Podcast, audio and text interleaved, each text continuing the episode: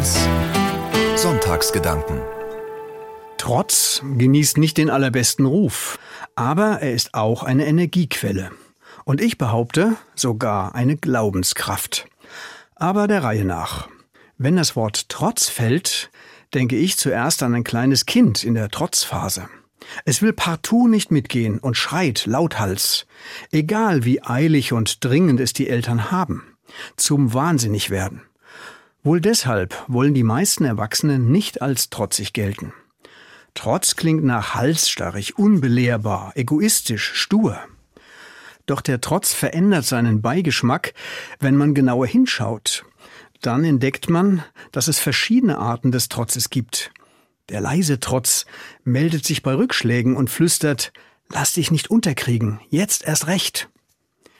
Der wütende Trotz stellt sich gegen die Angst und faucht, kämpf weiter. Der unerschütterliche Trotz zeigt auf den inneren Kompass und sagt, lass dich von deinem Kurs nicht abbringen, auch dann nicht, wenn sich um dich herum bedenkliche Wahrheiten breit machen. Es gibt auch den Trotz des Glaubens, der sagt, Bleibe dran an Gott, auch wenn Gott gerade fern zu sein scheint. So ergeht es ja vielen. Sie schauen sich auf der Welt um und nicht wenige erleben es auch selbst. So viel Leid, Elend und Krieg. Wo ist in alledem Gott? Eine Antwort darauf gibt dieses kurze Gedicht.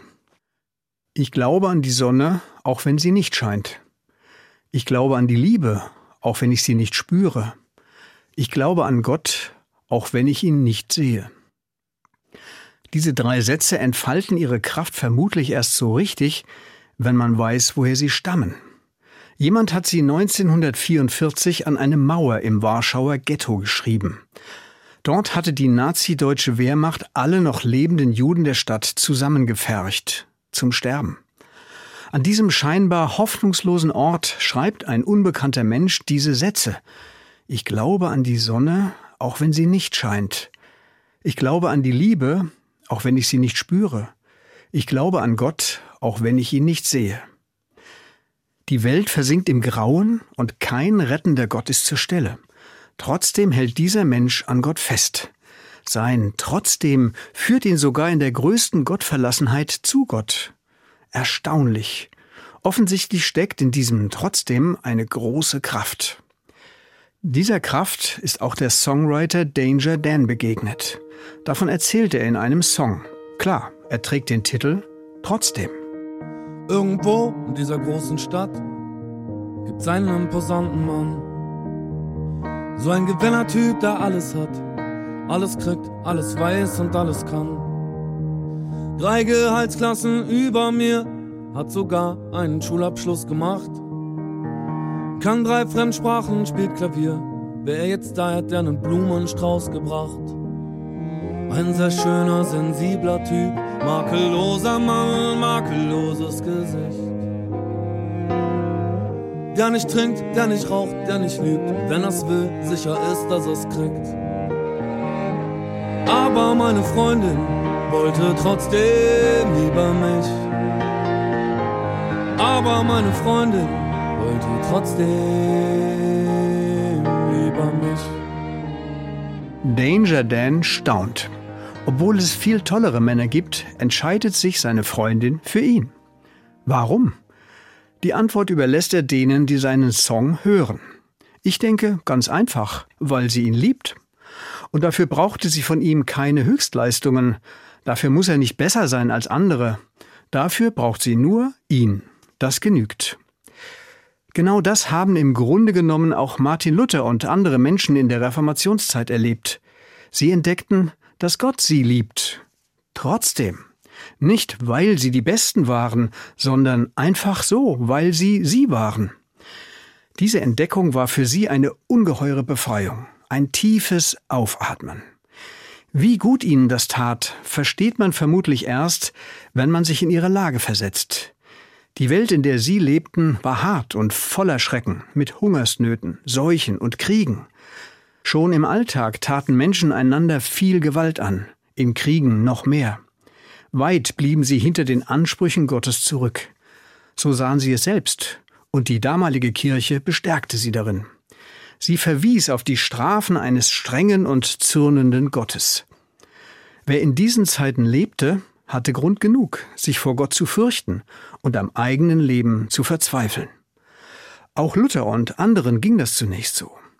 Trotzdem hielten sie an Gott fest, und das war gut so, denn dadurch fanden sie heraus, dass es auch bei Gott ein Trotzdem gibt. Viele Male berichtet die Bibel von Gottes Zorn über die Menschen, über ihr Wesen und ihr Verhalten, doch Gott kehrt den Zorn immer wieder in Liebe. Trotz vieler Enttäuschungen hält Gott an den Menschen fest und zeigt ihnen, ich bin da, für euch da.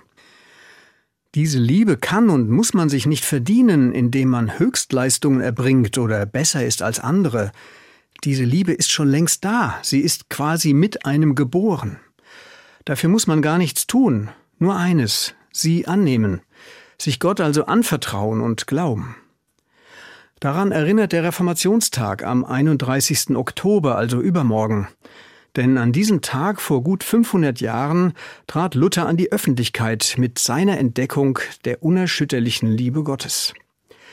Luther wollte seinen Mitmenschen Mut machen, Mut zum Trotzdem des Glaubens. Das gilt bis heute und kann einen stark, mutig und hoffnungsfroh machen.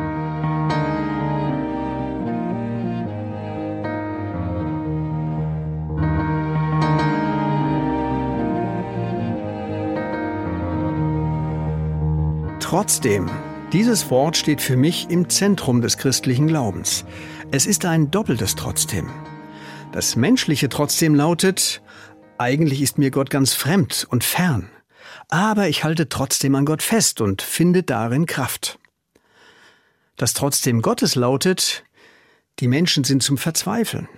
Trotzdem liebe ich sie und setze darauf, dass ich sie dadurch verändere. Diese Liebe ohne Voraussetzungen macht einen stark. Viele finden darin die Kraft, sich gegen das scheinbar Unvermeidliche zu stemmen. Die Klimakatastrophe ist scheinbar unvermeidlich. Trotzdem setzen ihr viele etwas entgegen. Krieg ist scheinbar unvermeidlich, trotzdem stehen viele für den Frieden ein. Ungerechtigkeit ist scheinbar unvermeidlich, trotzdem stehen viele für Gerechtigkeit ein. Zwietracht unter den Menschen ist scheinbar unvermeidlich, trotzdem sind viele bereit, sich zu versöhnen. Der Tod ist scheinbar unvermeidlich, trotzdem glauben viele an das ewige Leben im Himmelreich. Gott setzt das große Trotzdem der Liebe mitten in diese Welt. Manchmal frage ich mich, woher nehme ich mein Vertrauen in dieses Trotzdem? Was lässt mich aufbegehren gegen das scheinbar Unvermeidliche? Was lässt mich hoffen gegen den Anschein? Dann stelle ich mir das trotzdem Gottes neu vor Augen. Der Realität der Welt stellt Gott eine eigene Realität entgegen, die Hoffnung auf das Himmelreich.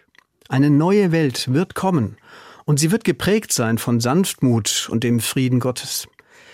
Das ist ein großartiges Versprechen, gerade angesichts der aktuellen Weltlage. Wer daran glauben kann, trotz allem, findet darin einen festen Halt und gute Gründe dafür zu kämpfen. Das trotzdem bedeutet, ich tue etwas, obwohl gewichtige Gründe dagegen sprechen, weil ich noch stärkere Gründe dafür habe. Trotz.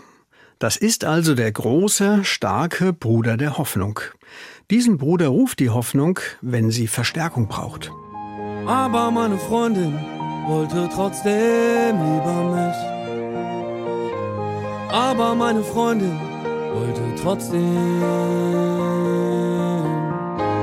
Aber meine Freundin wollte trotzdem lieber mich. Aber meine Freundin wollte trotzdem lieber mich.